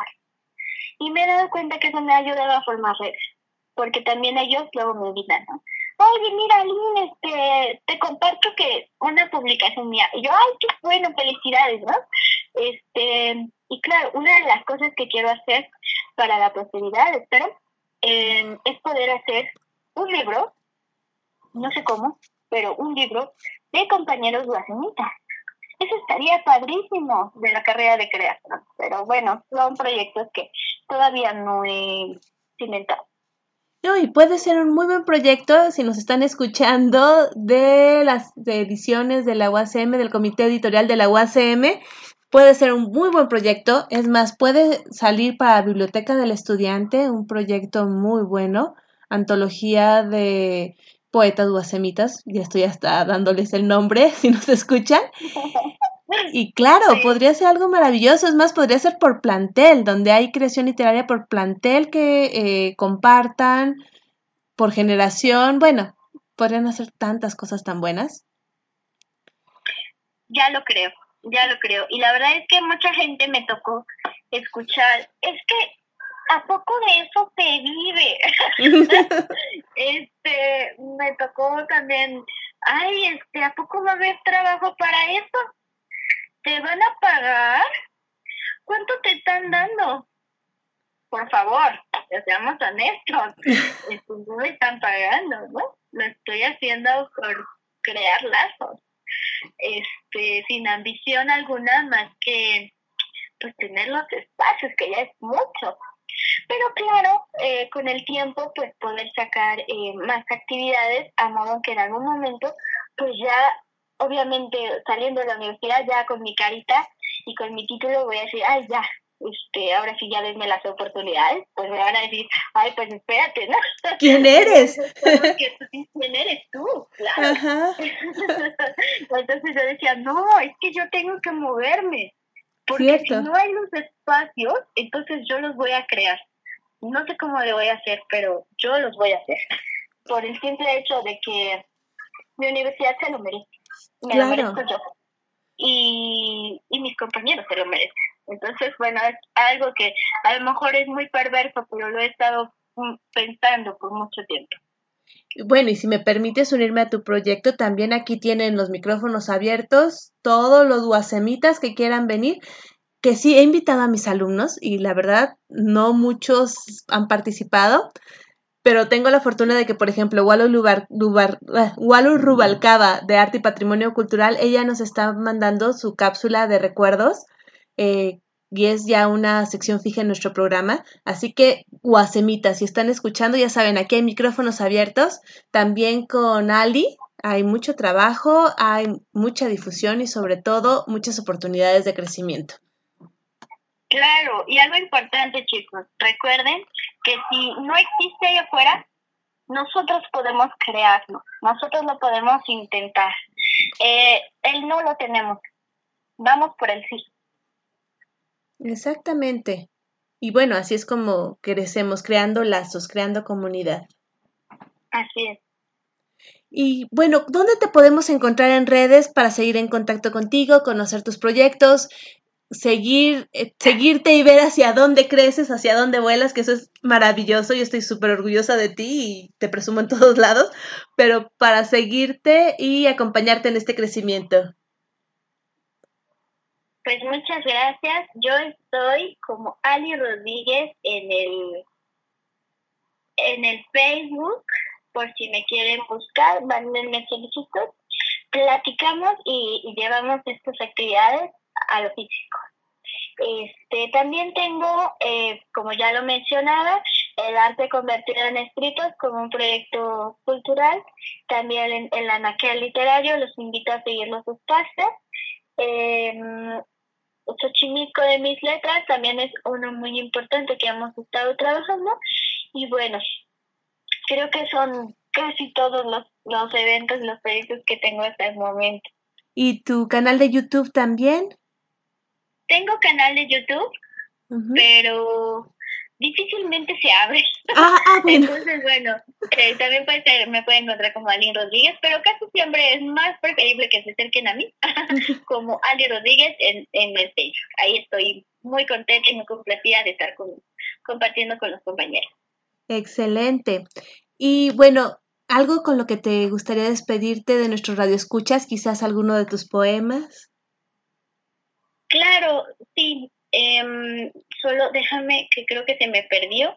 perdón, yo estoy aquí quitando el tiempo, perdón, perdón. No, no, adelante.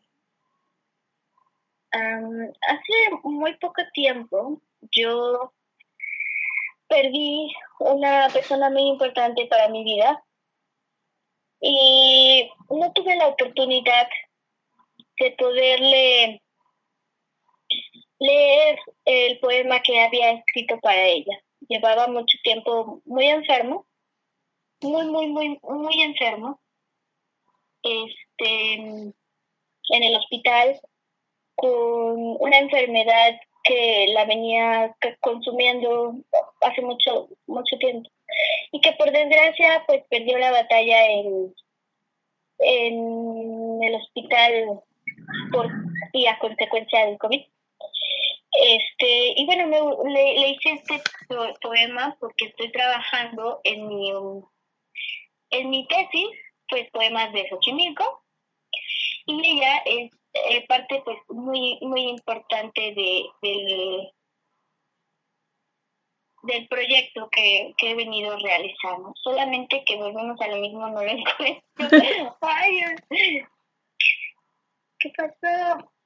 Bueno, mientras este bueno, mientras les, les platico que también en la UACM eh, están activos algunos otros estudiantes trabajando también por darle difusión a sus ideas, por darle difusión a sus escritos.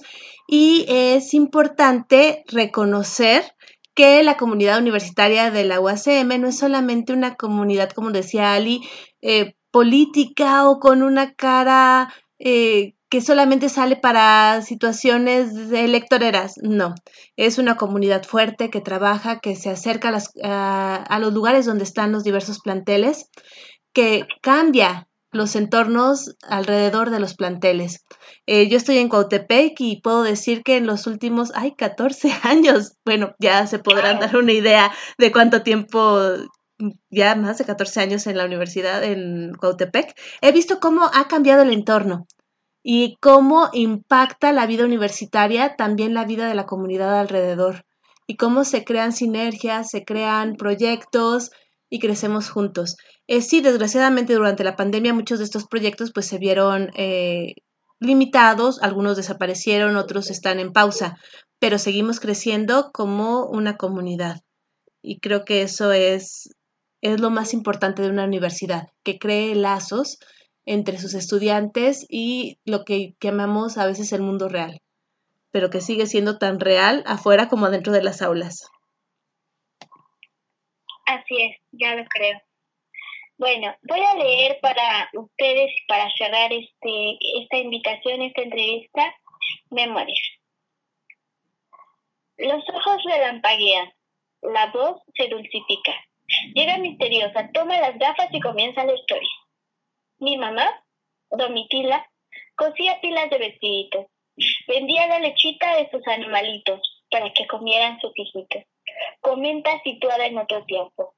Mi papá, Domingo, tenía su chinampa. Su maicito sembraba con esfuerzo y ya después se iba a Cuemanco. Platica a sus hijos atentos. Mi suegra, Albina, nunca me trataba mal. A Laura la quería mucho. Pregúntale a tu abuelo, le dice a mi hermano señalándolo. Mi suegro, Armando, murió muy joven. Por eso la abuelita se volvió a casar. Él trabaja la, él trabajaba la plata y nos heredó su mueble. Toca con su palma la madera. Mi abuelita, Carolina, tenía dos grandes prensas. Gracias a ella, hijita, tienes donde vivir. No se te olvide cuando yo no esté, acordarte de ella, dice mientras me mira decidida. A mi abuelito, Secundino, le gustaba el polquito. Una vez recuerdo llevó a tu papá cuando era un niño. Las anécdotas duelan y no treta. Dice ella y yo escribo, mientras se cuecen las habas, mientras se ríen a carcajadas, mientras me cuenta sus historias. Mi narradora oral lucha, va tejiendo cariño entre arrullos de tradiciones como matriarca de generación. Armando, mi abuelo, mi guerrero, comenta, viejita, ¿no vamos a comer nuestra comidota? Se sienta solado. He dejado la tinta. Mientras comemos las habas, mientras reímos a carcajadas, mientras me deja sus enseñanzas.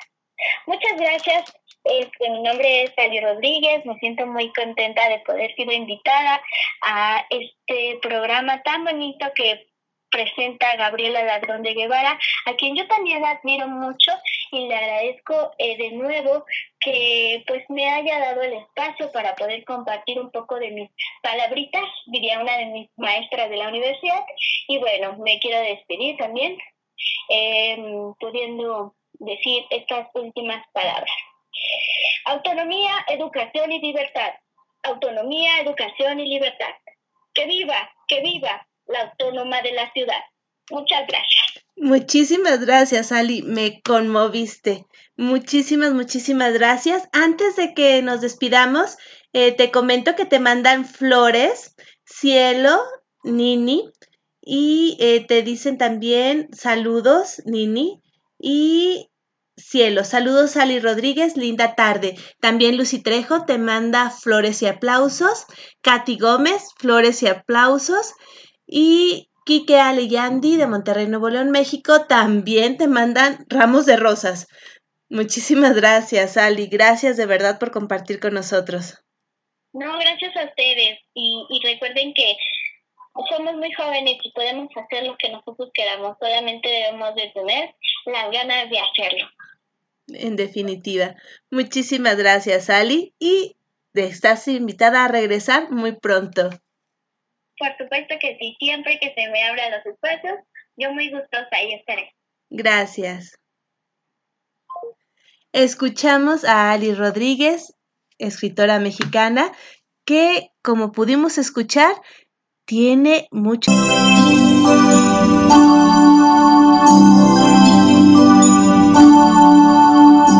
Continuamos en De Todo para Todos, donde tu voz se escucha.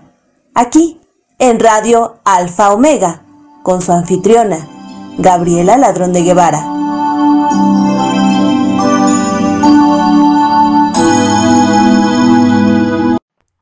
Aquí, en De Todo para Todos, donde tu voz se escucha, continuamos con la inmortal María Grieber y de su autoría, Júrame.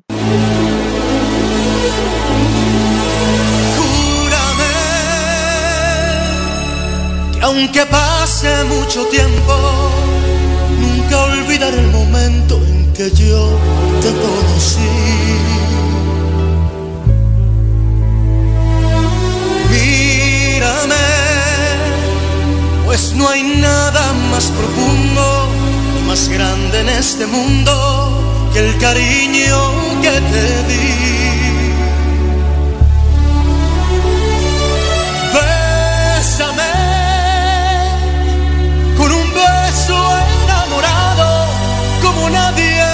Besado desde el día en que nací.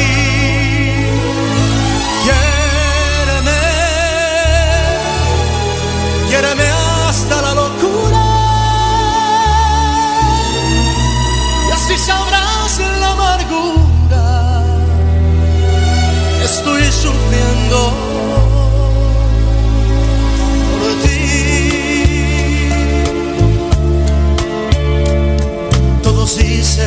Es mentira que te quiero, que nunca me habían visto enamorado. Yo te juro que yo mismo no comprendo el por qué tu mirada me ha cautivado. Cuando estoy cerca de ti ya estoy contento.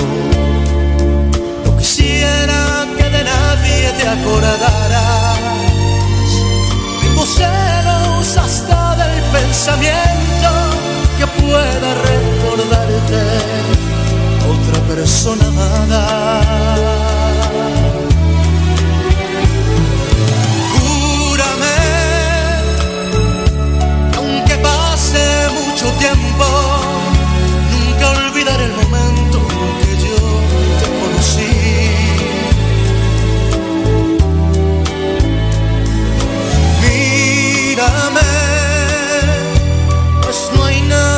Más profundo, más grande en este mundo, el cariño que te di.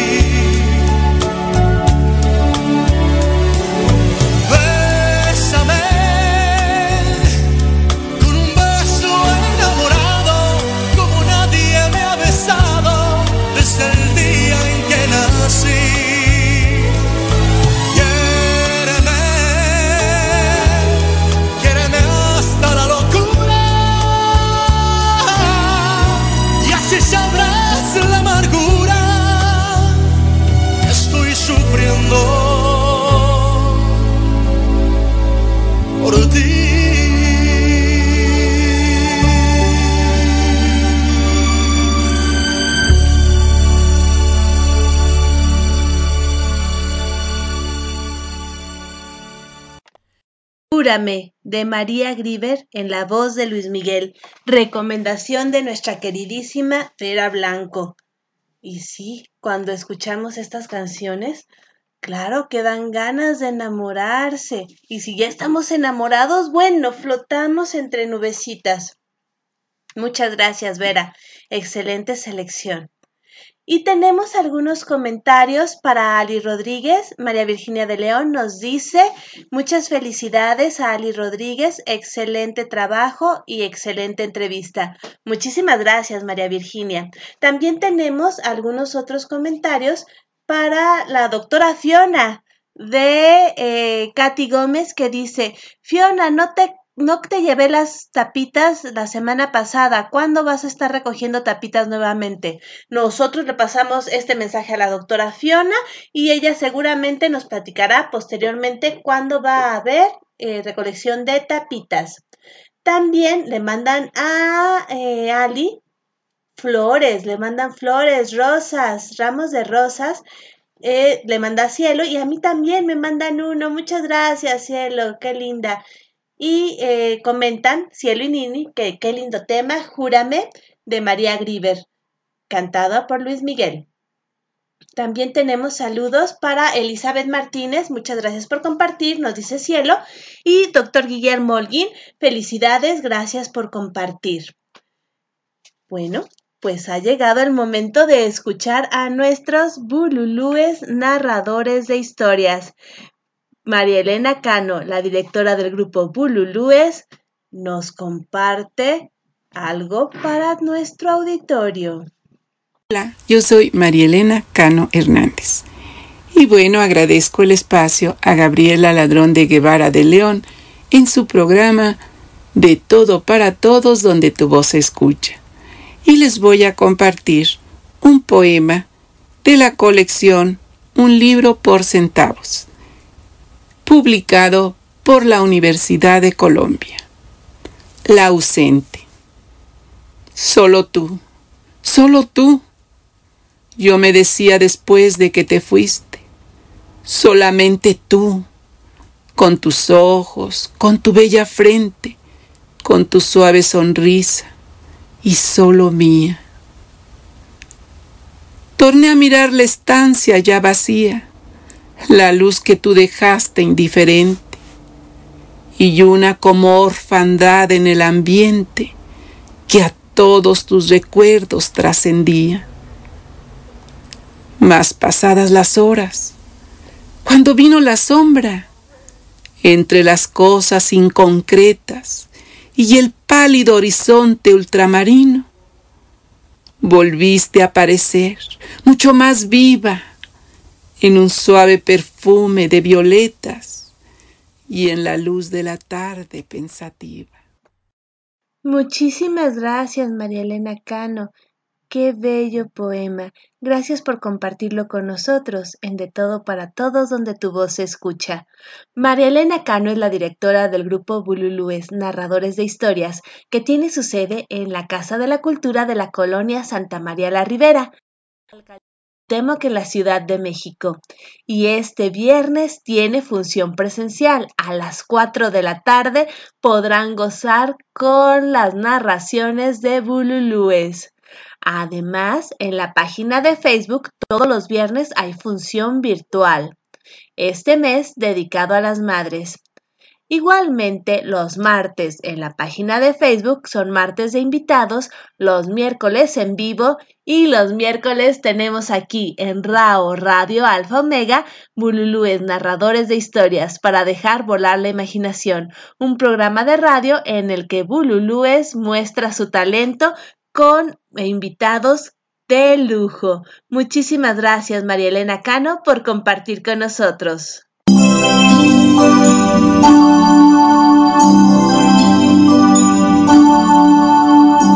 Continuamos en De Todo para Todos, donde tu voz se escucha.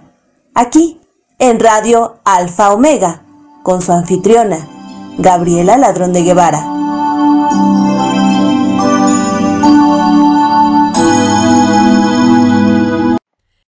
Siguen llegando comentarios y saludos, nos dice Armando Arroyo, gran cápsula la de Marlene Dietrich, bravo a la señora de León, gracias por compartir. También nos está saludando Katy Gómez y nos dice, excelente los bululúes, voy a conocerlos próximamente. Nini nos dice, gracias María Elena Cano, gracias. Y cielo, muy bello poema, excelente declamación, María Elena Cano. Felicidades y manda muchos aplausos. Pues bueno, continuamos con Bululúes, que con la elegante voz de Elba Moncada nos engalanan en esta emisión. Buenas tardes amigos de De Todo para Todos, donde tu voz se escucha, con su anfitriona, Gabriela Ladrón de Guevara de León. El desapego es el acto más doloroso y a la vez más elevado del amor incondicional. El desapego duele, duele mucho. Duele porque hay que soltar lo que amas, dejarlo ir. O eso creemos, ese dolor es mental. No es dolor, es sufrimiento. Lo que nos hace sufrir es el miedo alimentado por el ego, por la creencia arraigada de la posesión perdida de una posesión que no existe, que no es real, ya que no podemos poseer a alguien que no es nuestro, que nunca lo fue y que nunca lo será. No nos pertenecen nuestros padres, ni nuestros amigos, ni nuestra pareja, ni siquiera nuestros hijos. Son seres libres e independientes, con su propio camino por recorrer, al igual que nosotros. Por eso no hay que subyugar la felicidad de unos hacia los otros. Si no eres feliz tú solo, no lo serás con nadie.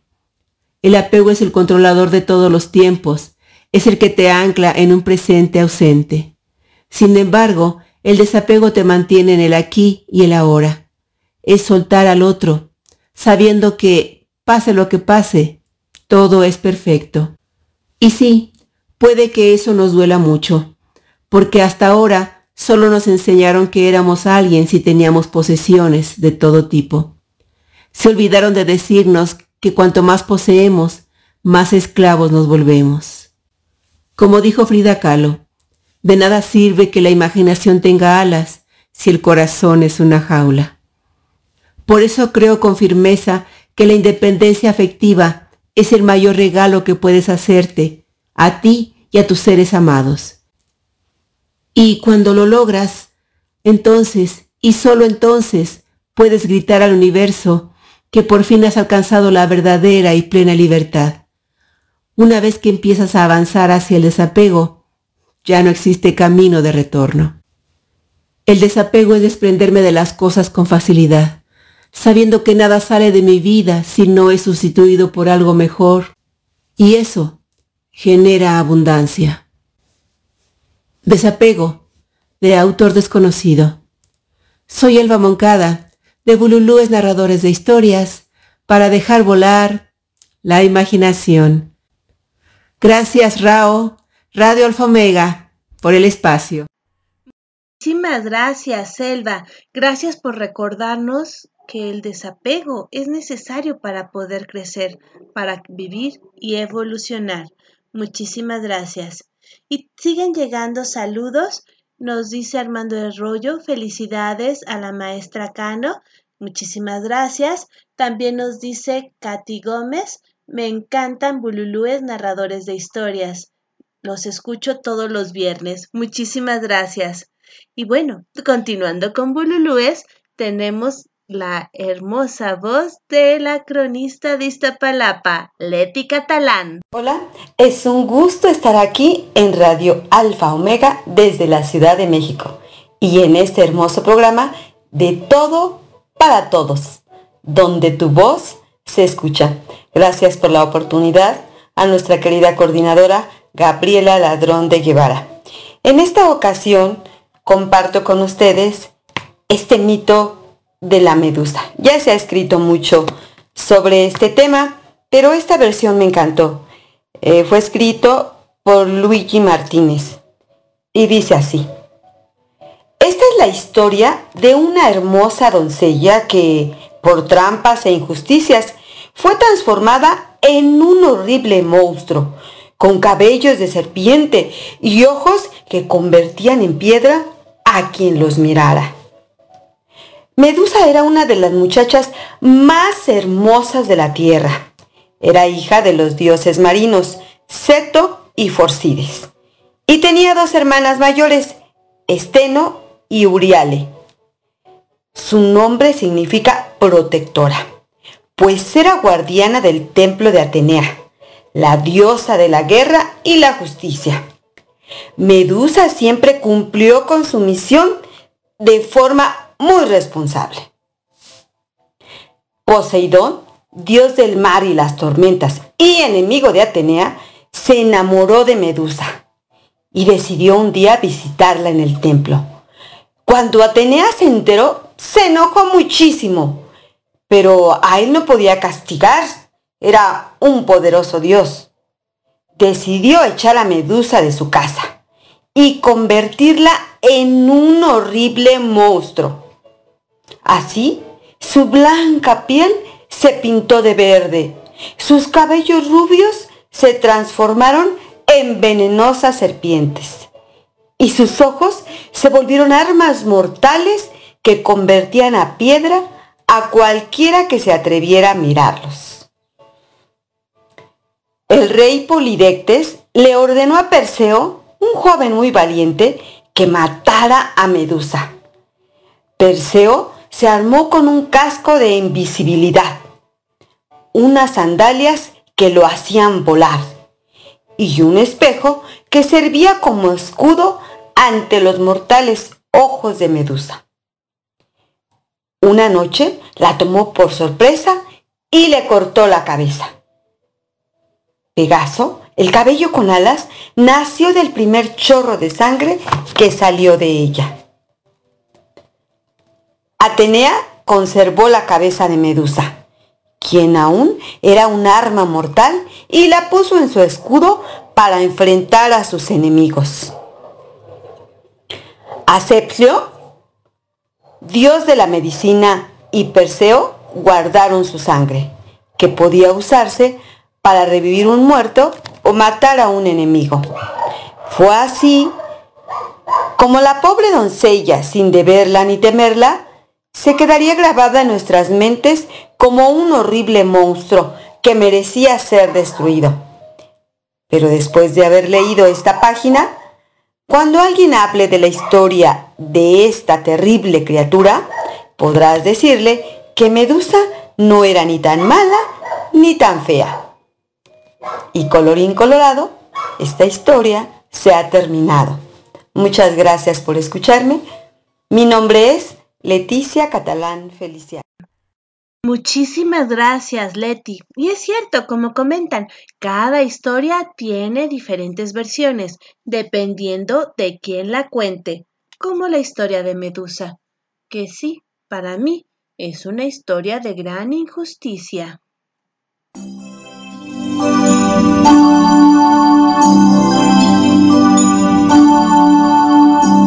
Continuamos en De Todo para Todos, donde tu voz se escucha. Aquí, en Radio Alfa Omega, con su anfitriona, Gabriela Ladrón de Guevara.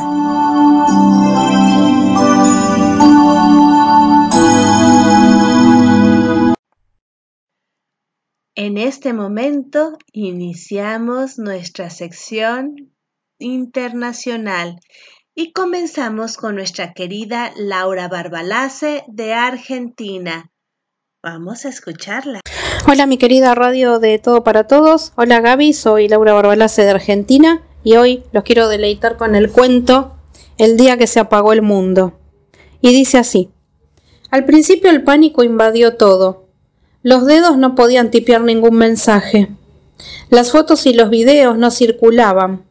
Los ansiosos estaban desesperados por no poder hacer sonar los aparatos del otro lado de la ciudad. Las plataformas alternativas colapsaron y se acabó Internet para siempre. Toda una vida planeando la agenda en base a la tecnología. Muchos eruditos temieron que volviésemos al mundo de las cavernas a aprender cómo encender fueguito con ramitas, mientras salimos a cazar el mamut para la cena. Y en medio de toda esa locura muchos salieron a la calle, se miraron a los ojos, recuperaron el hecho de tenerse frente a frente y que el cerebro tuviera que esforzarse para recibir el mensaje y devolverlo de manera coherente. Al no haber plataformas de búsqueda de parejas, volvieron las llamadas por teléfono fijo. El dejar de histeriquear, el estar frente a frente y desplegar dotes seductoras sin mentiras ni filtros. Se colapsó el correo, los bares, la telefonía común, pero volvimos a ser un poco más humanos y menos androides. Les mando un beso y espero que tengan una hermosa semana. Muchísimas gracias, Laura. Y no, esperemos que no se colapse, que no pare el mundo. Imagínense, si sin tecnología no nos podríamos escuchar y eso sería terrible. A continuación, comparto con ustedes de Luis Mansui, Bailando. Nombre es Luis Rodrigo Mansui Linares, soy mexicano y este es un escrito que se llama Bailando. Que los pétalos de las flores se desprendan y cubran tu cuerpo. Que cobijen tu piel en el frío invierno y, cuando el verano llegue, florezcas, llenando mi vida con tu hermosa presencia. Que el viento te conduzca por la senda más preciosa y que nos encontremos ahí. Que los árboles tengan las indicaciones con las cuales pueda llegar a tu corazón y me des refugio. Que con tu cabello cubras mi rostro, y con su aroma me pierdo en los sueños más vívidos, contemplando tu mirada y sonriéndole al destino por tan espléndido regalo que pudo haberme otorgado. Caminemos por la vida deseando que nunca acabe, amándonos como nadie y haciendo que los demás nos envidien por tan sincero amor que nos tenemos. Que nos fundamos en un abrazo y que seamos uno a la luz de la luna. Que con el cantar de las aves en la mañana nos amemos una y otra vez, sin respetar las normas de tiempo ni lo socialmente establecido, para entregarnos día a día como si fuera la primera vez. Y si algún día llegas a dudar de mi amor hacia ti, mi vida, deja que las promesas se conviertan en hechos a lo largo del tiempo y verás cómo estaremos bailando en la sala, con nuestra familia alrededor y nuestros nietos queriendo un amor así. Gracias. Muchísimas gracias a Luis Mansui por este bello poema, Bailando, que muchas veces nos imaginamos exactamente eso con la persona amada. Y bueno, seguimos en México con Tita Muñoz. Tengo una amiga que es maga, hace magia con palabras, narra cuentos y poemas y también canta en voz alta. Sus historias son muy bellas, con una magia que encanta que te llega al corazón y te viste de ilusión. Con los cuentos que ella narra, me regreso a la infancia, vuelvo a tener ocho años y mira que eso sí es gracia. Sus historias iluminan de fuertes colores mi vida. Veo al Quijote paseando, en Rocinante montado, y el burrito platero salta brincando del cuento. Peter Pan surca los cielos y vuela a nunca jamás ese mundo de los niños que yo deseo encontrar.